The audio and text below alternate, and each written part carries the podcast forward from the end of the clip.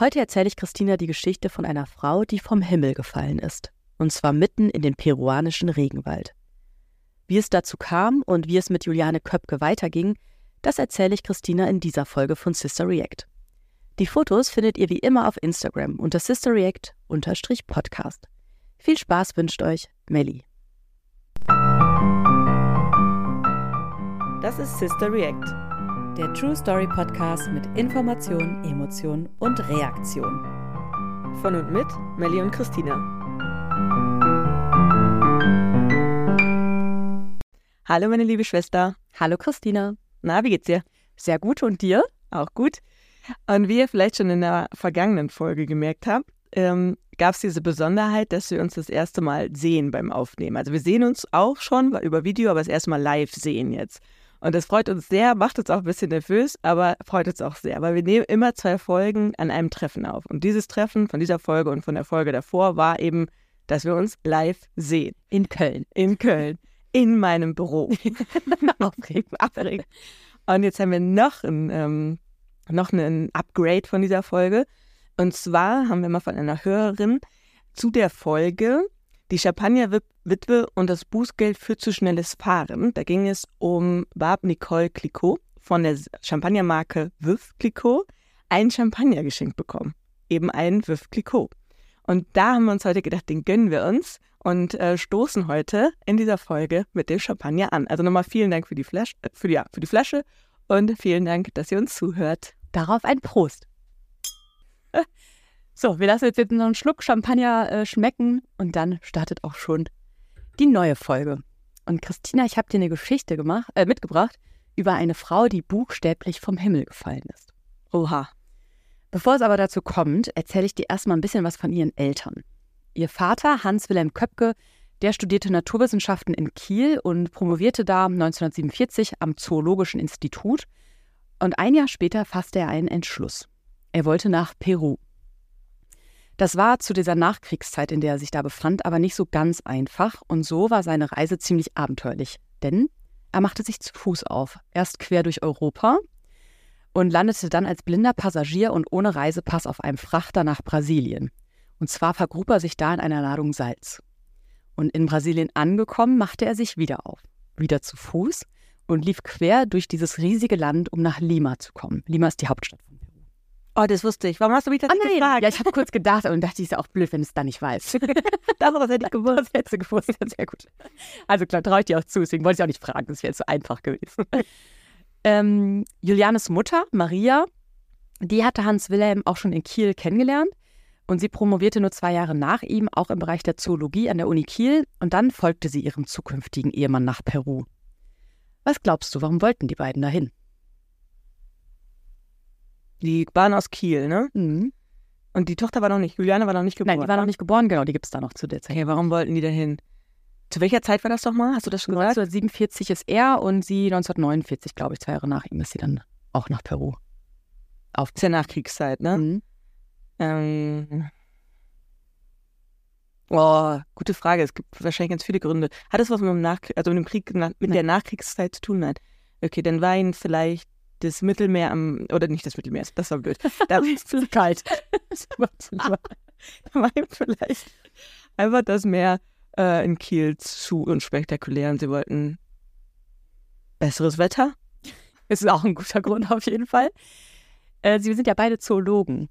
Ach ja. Ähm, und deswegen war für, sie, äh, für die beiden tatsächlich vor allem eins faszinierend, nämlich die bis dahin noch ziemlich unerforschte Artenvielfalt im Amazonas-Regenwald. Also das war tatsächlich so ein bisschen die Motivation. Ähm, ich meine, das hätten sie eigentlich auch in Brasilien sich anschauen können. Ich weiß nicht, ob es genau dann Lima und Peru sein musste, aber ähm, da wollten sie auf jeden Fall hin und das erforschen. Denn, ähm, ich weiß nicht, ob du es weißt, deswegen erzähle ich dir jetzt, der Amazonas-Regenwald hat wirklich eine unglaublich hohe Dichte an Flora und Fauna. Also genau genommen beherbergt der Amazonas-Regenwald sogar die höchste Vielfalt an Pflanzenarten halt auf der, die ist schon relativ groß, aber trotzdem auf dieser, ähm, in diesem Bereich. Und um mal so ein paar Zahlen zu nennen, also heute sind bekannt 2,5 Millionen unterschiedliche Arten Insekten, mindestens 40.000 Pflanzen, 2.000 Vögel und Säugetiere, 3.000 unterschiedliche Fische und zusammen fast 1.000 Amphibien und Reptilien, die im Amazonas-Regenwald ein Zuhause und einen Lebensraum finden. Der Lebensraum wird aber zunehmend durch den Menschen bedroht. vor allem für die Landwirtschaft wird immer mehr Regenwald abgeholzt. Und auch der Klimawandel hat einen Einfluss auf diesen Lebensraum. Also er verändert sich und bietet dadurch auch Arten teilweise weniger ähm, Möglichkeiten, da quasi gut zu, leben zu können. Und auch in anderen Regionen als jetzt im Regenwald hat der Mensch wirklich immensen Einfluss auf die ihn umgebenden Arten. Also durch Luftverschmutzung, durch Überfischung, Pestizide in der Landwirtschaft und so weiter. Und all das führt dazu, ich weiß nicht, ob du das schon mal gehört hast, dass Expertinnen und Experten heute vor einem sechsten großen Massensterben warnen. Ähm, also die haben festgestellt, dass tatsächlich eine Million Arten durch den Einfluss des Menschen in den nächsten Jahrzehnten massiv bedroht sind und wirklich an den Rand der Ausrottung gedrängt werden. Und die Geschwindigkeit, mit der Arten heute aussterben, ist jetzt schon hunderte Male höher als im Schnitt der vergangenen zehn Millionen Jahre. Das letzte große Massensterben, also das fünfte große Massensterben, das fand vor rund 66 Millionen Jahren statt. Und das fand statt, weil ein kilometergroßer Asteroid auf die Erde einschlug. Also man kann sagen, dass unser Leben und Wirtschaften und Handeln auf unsere Umwelt den Effekt eines kilometergroßen Asteroiden hat. Im Endeffekt. Wahnsinn das wollte ich nur einmal kurz so ein bisschen zum Regenwald sagen, ja. auch vielleicht diesen sehr schützenswerten Lebensraum ein bisschen darzustellen ähm, und dass eben der menschliche Einfluss da viel mit macht und gerade deswegen auch ähm, es wichtig ist, mehr über ihn zu erfahren und auch zu erlernen, warum er so schützenswert ist. Ja, aber alle Zahlen, die du gerade genannt mhm. hattest, ne, beziehen die sich nur auf den Regenwald? Also nein, klar, die Tiere nein, schon, aber den zweiten Part, wo du der gesagt hast. Der zweite Part ist generell. Weltweit. Weltweit, ja, okay. genau, genau. Aber kommen wir von dem Thema der Biodiversitätskrise, in der wir uns befinden, zurück zu Hans Wilhelm und Maria. Mhm. Ähm, die sind eben schon in den 60er Jahren wirklich fasziniert von diesem Artenreichtum und dem Lebensraum Amazonas-Regenwald. Und die arbeiten beide zunächst im Naturkundemuseum in Lima, das zur Universität dort vor Ort gehört. Und Maria macht sich da auch wirklich einen richtigen Namen, und zwar im Bereich äh, der zu der Zeit noch sehr stark von Männern dominierten Ornithologie. Weißt du, was das ist? Vögel. Ja, genau. Ähm, und hier macht sie sich wirklich internationalen Namen und auch wirklich bedeutende Entdeckungen. Genau, also das heißt, sie beschäftigt sich mit verschiedenen Vogelarten. Die beiden heiraten dann auch ziemlich bald nach ihrer Ankunft in Lima und im Jahr 1954 wird dann ihre Tochter Juliane geboren. Und die wuchs eben auch dann in Lima, Peru auf.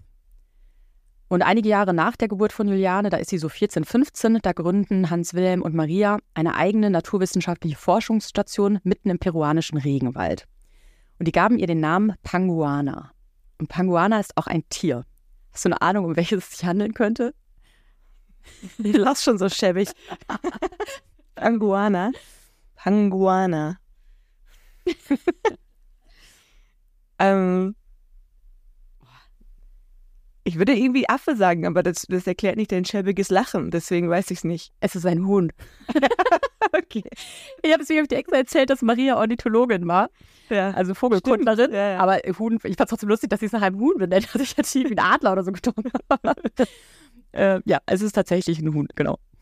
Und die Forschungsstation war wirklich eine der ersten, ähm, die äh, wissenschaftlich das Leben und die Artenvielfalt mitten im Regenwald untersuchen, also dieses Ökosystem äh, Regenwald sich wirklich so zur wissenschaftlichen Aufgabe machen. Und eigentlich war der Plan, dass äh, die das nur für fünf Jahre betreiben wollten, um sich da halt mal so auf einem kleinen Raum anzuschauen, was da alles so passiert. Aber denen ist sehr schnell klar geworden, um das gesamte Ökosystem wirklich auch auf diesem kleinen Raum zu verstehen, braucht es Generationen von Forschungsarbeit. Also sie haben es nicht nach fünf Jahren irgendwie wieder zugemacht. Jetzt bitte ich dich mal, dein Handy in die Hand zu nehmen und mhm. Google Maps zu öffnen. Und dann gib mal Panguana, ist wirklich, wie man es spricht, P-A-N-G-U-A-N-A ein. Peru vielleicht noch dahinter. Und dann beschreib mir mal, wo diese Forschungsstation liegt. Ja, warte. Mhm. Bin sofort soweit. Das hätte ich dich vielleicht, hätte ich das besser googeln sollen. Jetzt bin ich ja hier und hätte dir mein Handy einfach in die Hand geben können. Ja, aber ich hab's gleich. Sehr gut. Ich habe nur, ich habe so eine komische Schreibschwäche. Nee, nicht Schreibschwäche, aber immer, wenn ich ein P schreiben will, schreibe ich erst ein U. Ah, das ist diese blöde Tastatur. Ja, ja. ich kenne das. So, okay, ich habe es gefunden. Was soll ich nochmal sagen? So ein bisschen beschreiben, wo das liegt. Also das so ein bisschen rauszoomen. Ja. Ähm, ich zoome, ich zoome, ich zoome. Mhm. Ähm, okay, ich muss ganz schön viel zoomen. Also Peru habe ich schon mal. Mhm. Ja, sehr gut. Und es liegt ähm, in der Nähe eines Flusses. Mhm. Ich kann nur gerade nicht sehen, was es für ein Fluss ist, aber auf jeden Fall in der Nähe eines Flusses. Und äh, auf der anderen Seite scheint äh, irgendwie ein Wald oder Gebirge zu sein, die Pico Sierra. Ähm, was kann ich noch sagen? Da fährt noch eine Autobahn lang. Ähm, ich glaube, es ist einfach eine Straße. Würdest, also siehst du viele Städte oder Dörfer in der Gegend? Nee, tatsächlich gar nicht. Ja. Wahnsinn. Das mit dem vielen Rauszoomen hat es schon so ein bisschen angedeutet. Es ist wirklich mitten im Regenwald. Also ja. sehr, sehr, sehr weit weg von Zivilisation und anderem. Ja. Also weil sie auch wirklich unberührte Natur erforschen wollten. Mhm. Genau, da also liegt Panguana. Und jetzt ähm, gebe ich dir mal mein Handy in der Hand mit einem geöffneten Foto. Mhm. Und du kannst mir mal beschreiben, was du darauf siehst. Ah, okay. Also es ist ein Schwarz-Weiß-Foto von einer jungen Frau. Mhm. Das ist Juliane übrigens, das kann ich dir schon ah, verraten. Genau, das ist Juliane mit etwa 14 Jahren. Ja. Ähm, sie hat einen ziemlich großen Kescher in der Hand, steht an einem Flussbett. Das Flussbett ist mit Steinen übersät und äh, trägt selber eine schwarze Jeans und ein helles Top und einen Topf und versucht, glaube ich, gerade irgendwas zu keschern aus diesem Fluss. Richtig. Zwar Schmetterlinge. sie ist auf der Jagd nach Schmetterlingen. Genau. Also Juliane lebt da ähm, mitten im Urwald auf dieser Forschungsstation mit ihren Eltern ab ihrem 14. Lebensjahr. Und das wird ihr später auch noch das Leben retten. Wieso retten? Mhm. Okay. Wir befinden uns jetzt im Jahr 1971. Juliane ist so etwa 17 Jahre alt und es ist der 24. Dezember, also Heiligabend. Mhm. Juliane und ihre Mutter befinden sich in Lima, also in der Hauptstadt von Peru, denn Juliane hat am Abend zuvor am Abschlussball an ihrer Schule teilgenommen und die Abschlusszeugnisse erhalten. Okay. Zu Weihnachten wollen die beiden aber zu Hause sein und deshalb fahren sie zum Flughafen und besteigen eine Propellermaschine.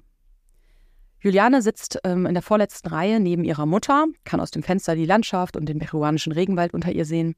Und zunächst ist auch alles ruhig, doch in der Ferne sind dunkle Wolken und Blitze zu sehen. Das Flugzeug hält direkt darauf zu. Der Pilot hatte nämlich entschieden, der Gewitterfront nicht auszuweichen, sondern die direkte Route zu diesem kleinen Flughafen, zu dem die wollten, also auch Richtung Regenwald, beizubehalten. Das war aber leider ein großer Fehler. Das Flugzeug gerät nämlich in schwere Turbulenzen. Das rüttelt wirklich, die Koffer fliegen durch die Gegend, Tassen segeln durch die Luft, es bricht Panik aus und Juliane und ihre Mutter krallen sich an ihre Sitze. Und dann trifft ein Blitz das Flugzeug und mitten in der Luft zerbricht die Propellermaschine und stürzt im freien Fall hinab in den Regenwald. Was glaubst du passiert mit Juliane und ihrer Mutter? Also Juliane überlebt ja. Das du ja schon so ein bisschen gesagt. Also ihr Leben wird gerettet, deswegen glaube ich nicht, dass sie jetzt stirbt. Und sie, äh, der Titel war ja auch das Mädchen, das vom Himmel fiel, glaube ich. Und ähm, das heißt, das wird wahrscheinlich die Situation sein, wo sie vom Himmel fällt. Ähm, ich, ähm, oh, ich glaube nicht, dass sie irgendwie äh, Fallschirme oder sowas hatten. Ich kann jetzt eigentlich nur hoffen, dass sie relativ, also als der Blitz eingeschlagen hat in, den, in die Propellermaschine, dass sie schon ziemlich nah am Boden waren vielleicht. Also dass sie auch ziemlich tief geflogen sind und dass der Blitz nur quasi das Flugzeug zerbrochen hat, aber nicht die Leute oder die Menschen drin getroffen hat und die quasi im freien Fall in den Amazonas gefallen sind, ins Wasser gefallen sind und somit überlebt haben. Ich erzähle dir, was passiert ist. Juliane ist äh, fest auf ihrem Sitz angeschnallt und die Sitzbank, auf der sie sitzt, ist aus dem Flugzeug gebrochen. Und kopfüber rast sie aus knapp 3000 Metern der Erde entgegen. Also das Flugzeug ist nicht niedrig gefühlt. Nee. Und sie hat, eigentlich würde man denken, keine Chance. Hat sie aber doch. Denn die Bank, auf der sie sitzt, die dreht sich im Fall wie so ein Ahornblatt. Und zusammen mit starkem Aufwind verringert das anscheinend die Fallgeschwindigkeit. Also sie auch nur so ein bisschen rekonstruiert nachher aus dem, äh, ihren Erzählungen und so. Mhm. Also genau, sie überlebt, das ist damit schon mal klar. Äh, während sie zuerst äh, kopfüber Richtung Erde rast, dreht sich die Sitzbank kurz vor dem Aufprall unter ihren Körper und bietet ihr damit Schutz. Die Bäume, auf die sie trifft, sind voller Lianen und das und die dichten Baumpro Baum Baumkronen mildern zusätzlich ihren Aufprall. Zumindest so sehr, dass sie diesen Absturz überlebt. Also natürlich nicht komplett ohne Blessuren. Sie hat eine schwere Gehirnerschütterung, Erschütterung, eine Stau Staufung der Halswirbelsäule, ein gebrochenes Schlüsselbein, einen Kreuzbandriss und kleinere Wunden und Abschürfungen. Aber sie hat eben überlebt. Angeschnallt auf einer Sitzbank ist sie mitten im peruanischen Regenwald gelandet. Sie erwacht erst 20 Stunden nach diesem Aufprall. Also sie ist in Ohnmacht gefallen. Ähm, und ich zeige dir jetzt mal ein Bild, wie ihre Umgebung im Regenwald wohl in, so in etwa aussah. Also es ist jetzt nicht genau von der Abschutzstelle oder sowas, aber einfach, damit man so ein bisschen eine Ahnung hat, mhm. in was sie da quasi ähm, auch abgestürzt ist. Beschreib doch mal und dann erzähl mir mal gerne, wie du versuchen würdest, hier Rettung oder irgendwie einen Ausweg zu finden. Ich habe kurz eine, eine Gegenfrage. Ja. Erzählst du auch noch, was mit ihrer Mutter passiert? Möglicherweise. Okay. Also, ich sehe ähm, sehr viele Baumstämme quasi, die dicht aneinander stehen. Also das Foto ist quasi vom Boden, aber nicht zur Baumkrone aufgenommen worden, sondern nur die Baumkronen sind quasi abgeschnitten. Man sieht halt sehr viele dicht besiedelte ähm, Bäume, die grün bewachsen sind, mit Moos, äh, denke ich mal, ähm, hat ja gerade schon beschrieben, Lianen sehe ich und einen dichten Untergrund halt, ne? also auch einen bewachsenen Untergrund. Äh, Sonne scheint von oben, sieht jetzt erstmal eigentlich irgendwie ganz freundlich aus. Und jetzt war ja die zweite Frage, wie, was würde ich, wie würde ich da rauskommen, ne? Mhm. Äh, es sieht halt, ich denke mal, das sieht in allen Richtungen ungefähr so aus, deswegen kann man ja. das wahrscheinlich schwer erkennen. Ähm, ich würde wahrscheinlich im ersten Moment gucken, ob ich irgendwas von, von dem Stand der Sonne ableiten kann, in welche Richtung ich vielleicht gehen sollte. Ähm, das ist super schwer. Also die Frage ist halt, bewege ich mich weit weg, weil es ist ja wahrscheinlich ist es nicht so weit von den anderen Bauteilen des, ähm, des der Propellermaschine. Deswegen ist ja die Hoffnung, dass man, dass vielleicht gesucht wird in diesem Gebiet nach ihr. Ähm, deswegen ist ja die Frage, bewegt man sich weit davon weg, weil ich denke mal, dass sie nicht weiß, wo sie ist wirklich. Ne? Also wie weit ist sie noch entfernt und so. Ähm, also ich würde, ja, ich habe gar keine Ahnung von Regenwald und wie man sich da zurechtfindet. Ich würde wahrscheinlich einmal ganz klassisch versuchen, nach der Sonne irgendwie zu gucken, in welche Richtung man vielleicht gehen, sinnvollerweise gehen kann. Ja, ist sicherlich auch irgendwie eine gute Idee. Sie weiß, glaube ich, wirklich tatsächlich überhaupt nicht so richtig, wo sie da ist. Und ähm, du hast einen guten Punkt angesprochen, dass man vielleicht da in der Nähe bleibt, damit man von oben gefunden werden kann. Aber das Problem ist, dass dieses Blätterdach extrem dicht ist und deswegen ist sie relativ klar, es wird von oben nicht wirklich ersichtlich sein. Mit ein bisschen Glück ja, aber also schwierig, dass man dann dieses kleine Flugzeugabsturz im Vergleich zu diesem großen Regenwald quasi finden kann. Ja. Und deswegen sucht sie als erstes nach weiteren Überlebenden, genau das. Also sie schaut, gibt es noch irgendwo Wrackteile, findet sie ihre Mutter, mhm. aber leider ohne Erfolg. Und dann geht es ihr wirklich irgendwie nur noch darum, irgendwie aus diesem riesigen Regenwald auf Menschen zu treffen, die ihr helfen könnten.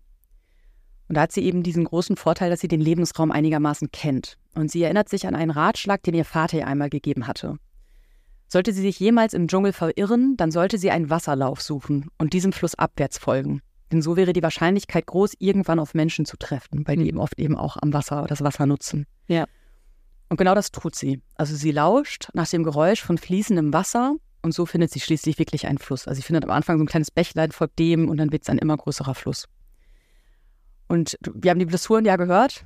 Und sie hat ein Sommerkleid und Sandalen an und hat eine Tüte Fruchtbonbons gefunden. Das ist alles, was sie quasi bei sich hat. Aber ähm, ich glaube, sie isst Frische, trinkt halt eben das Wasser aus dem Fluss und so weiter und versucht sich so irgendwie über Wasser zu halten. Also im wahrsten Sinne des Wortes über Wasser mhm. zu halten. Ähm, und sie schwimmt, wartet oder lässt sich eben durch das Gewässer immer weiter flussabwärts treiben. Die größten Gefahren sind giftige Schlangen, Kaimane, Piranhas, aber auch im Schlamm eingegrabene Stechrochen. Und sie nutzt da einen Stock, mit dem sie sich vorantastet, damit sie eben da nicht irgendwo auf so einen Rochen tritt. Was glaubst du, wie lange ist sie so unterwegs? Ähm, also du hast gerade gesagt, sie isst Frösche. Und äh, würde ich jetzt von mir ausgehen und ähm, das, was ich normalerweise gerne esse, sind Frösche relativ weit unten, vor allen Dingen rohe Frösche. Das heißt, ich müsste schon relativ verzweifelt sein, das zu tun. Ich vermute, also und ich würde sagen, also ich sag mal, Tag ohne Essen ist schon blöd, aber gut aus, also auszuhalten. Zwei Tage würde ich sagen, geht vielleicht auch noch, drei vielleicht sogar auch noch. Es gibt ja so dieses Fasten und Heilfasten.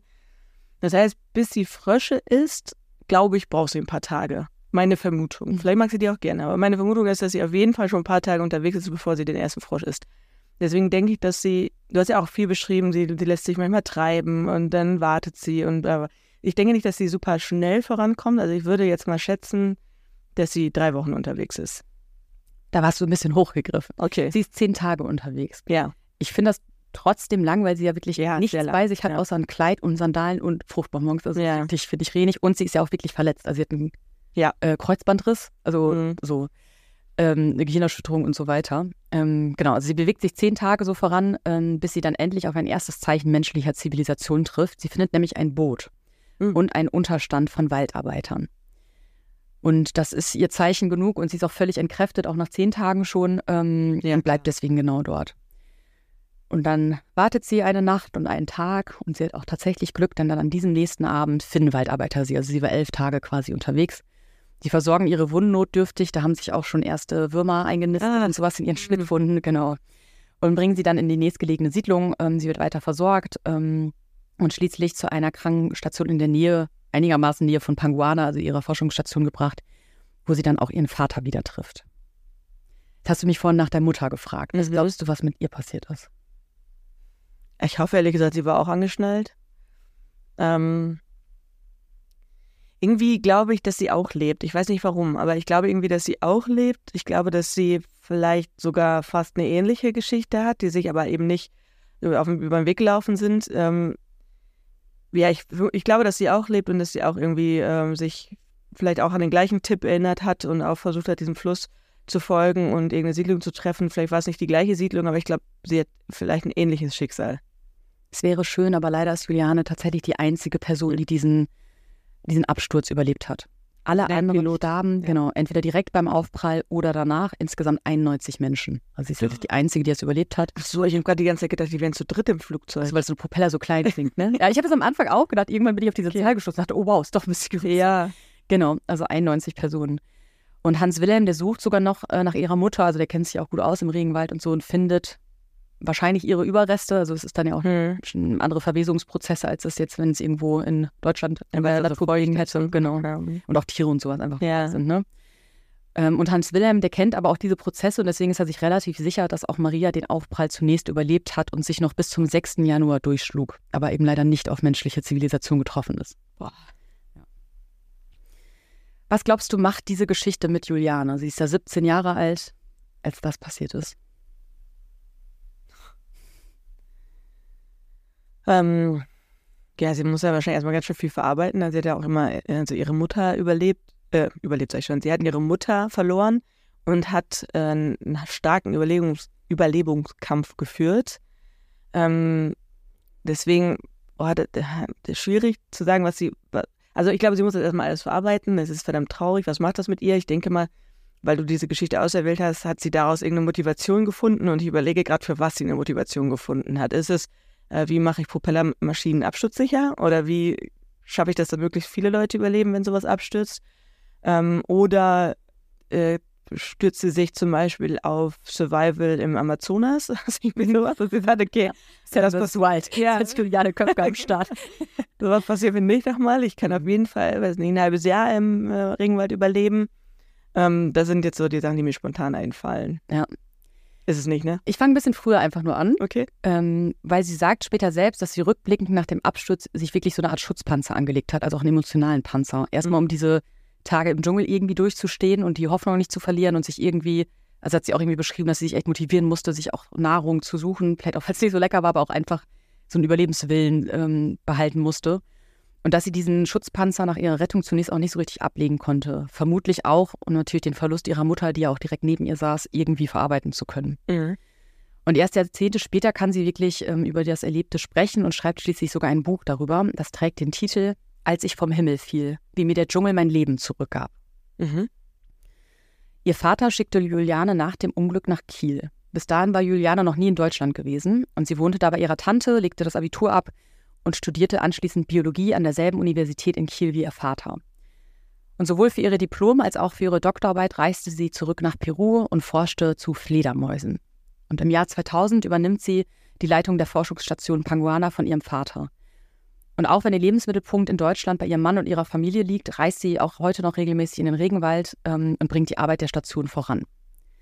2011 gelingt ihr und ihrem Team auch ein echter Coup, denn das Gebiet rund um ihre Forschungsstation wird vom peruanischen Umweltministerium als Naturschutzgebiet anerkannt und steht damit langfristig als Lebensraum für die vielfältige Tier- und Pflanzenwelt zur Verfügung.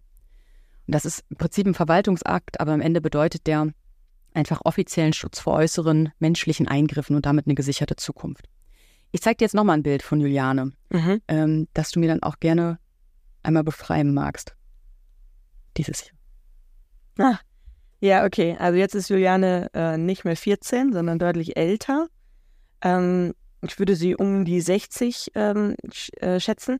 Sie hat so eine, eine mittelblonde Kurzhaarfrisur, trägt eine recht modische, dem Alter entsprechende Brille. Ähm, es spricht in ein Mikrofon rein, also hat ein Glas Wasser vor sich am Tisch, also sie scheint irgendwie eine Rede zu halten. Ähm, sieht ganz adrett aus und irgendwie so, also ganz freundlich auch und da hinten ist eine Flagge, wenn ich jetzt raten müsste, welche Flagge? Würde ich sagen, die peruanische? Oh ja, korrekt.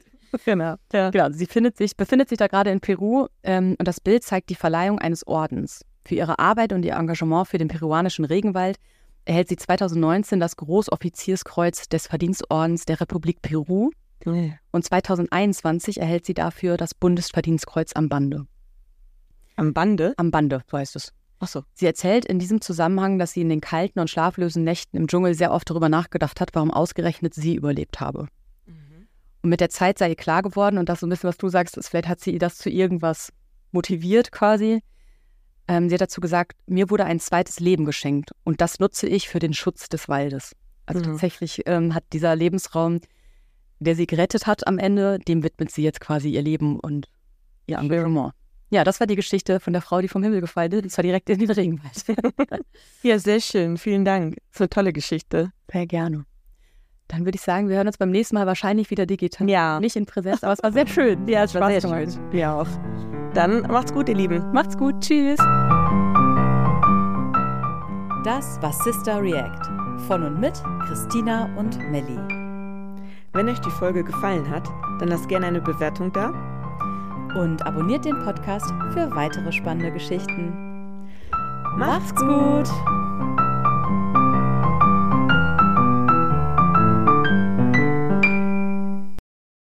Moderation Christina Tiso und Melanie Vogelpohl.